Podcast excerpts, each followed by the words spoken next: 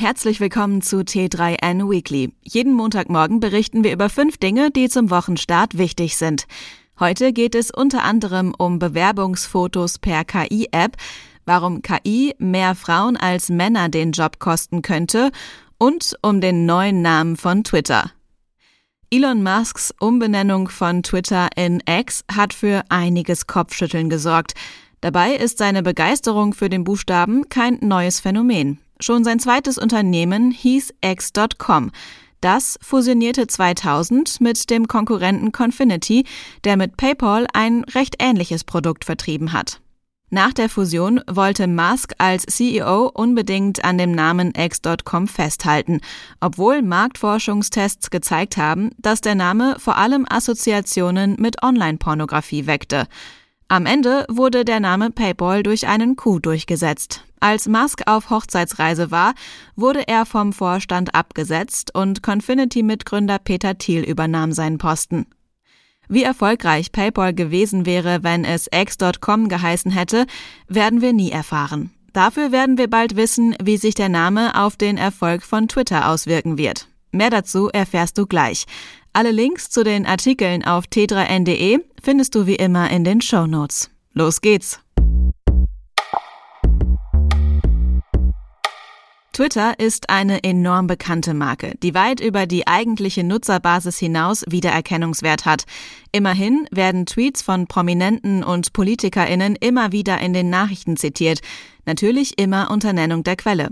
Aus Branding-Perspektive ist es daher ziemlich gewagt, die Marke ohne Not aufzugeben. Und auch aus der SEO-Perspektive ist die Entscheidung wenig sinnvoll.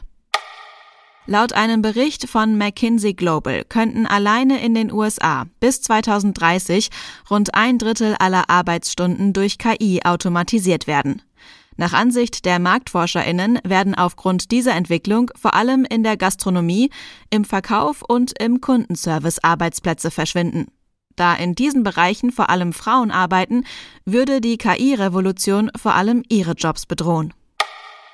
2012 hat eine unbekannte Person knapp über 1000 Bitcoin auf eine Wallet übertragen. Der damalige Wert betrug 5100 US-Dollar. Seitdem blieb die digitale Geldbörse unangetastet. Bis letzte Woche, als ein Großteil der Bitcoin an eine andere Adresse transferiert wurden. Ihr jetziger Wert mehr als 30 Millionen Dollar. Wer die Person ist, die sich plötzlich entschieden hat, ihren Reichtum zu transferieren, bleibt unklar. Klar ist allerdings, dass diese Bitcoin zum Allzeithoch im Jahr 2021 mehr als doppelt so viel wert waren. Wer keine Lust hat, Bewerbungsfotos zu machen, könnte sich von der App Remini helfen lassen. Die App nimmt dazu einfach Bilder von deinem Smartphone und generiert daraus mit Hilfe von KI ein Porträt, natürlich in entsprechender Kleidung statt dem privaten Schlabberlook der Vorlagen. Bei unserem Test konnten sich die Ergebnisse durchaus sehen lassen.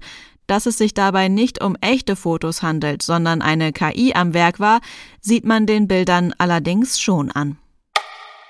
Vor einem Jahr hat die Europäische Zentralbank die Ära der Negativzinsen beendet und damit die Zinswende eingeläutet. Bei vielen Sparerinnen kommt davon aber nach wie vor nichts an. Obwohl die Leitzinsen seit einem Jahr steigen, zahlt ein Fünftel der deutschen Banken noch immer keine Zinsen für Guthaben auf dem Tagesgeldkonto. Betroffen sind vor allem Kundinnen von Genossenschaftsbanken, von denen zahlt ein Viertel noch immer keine Zinsen. Das war T3N Weekly. Komm gut durch die Woche und bis zum nächsten Mal.